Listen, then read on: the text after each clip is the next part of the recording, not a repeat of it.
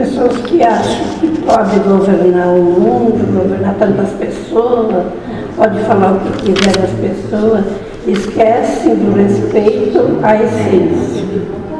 Porque quando tu fala mal de alguém, tu está falando mal de Deus, porque todos têm Deus consigo.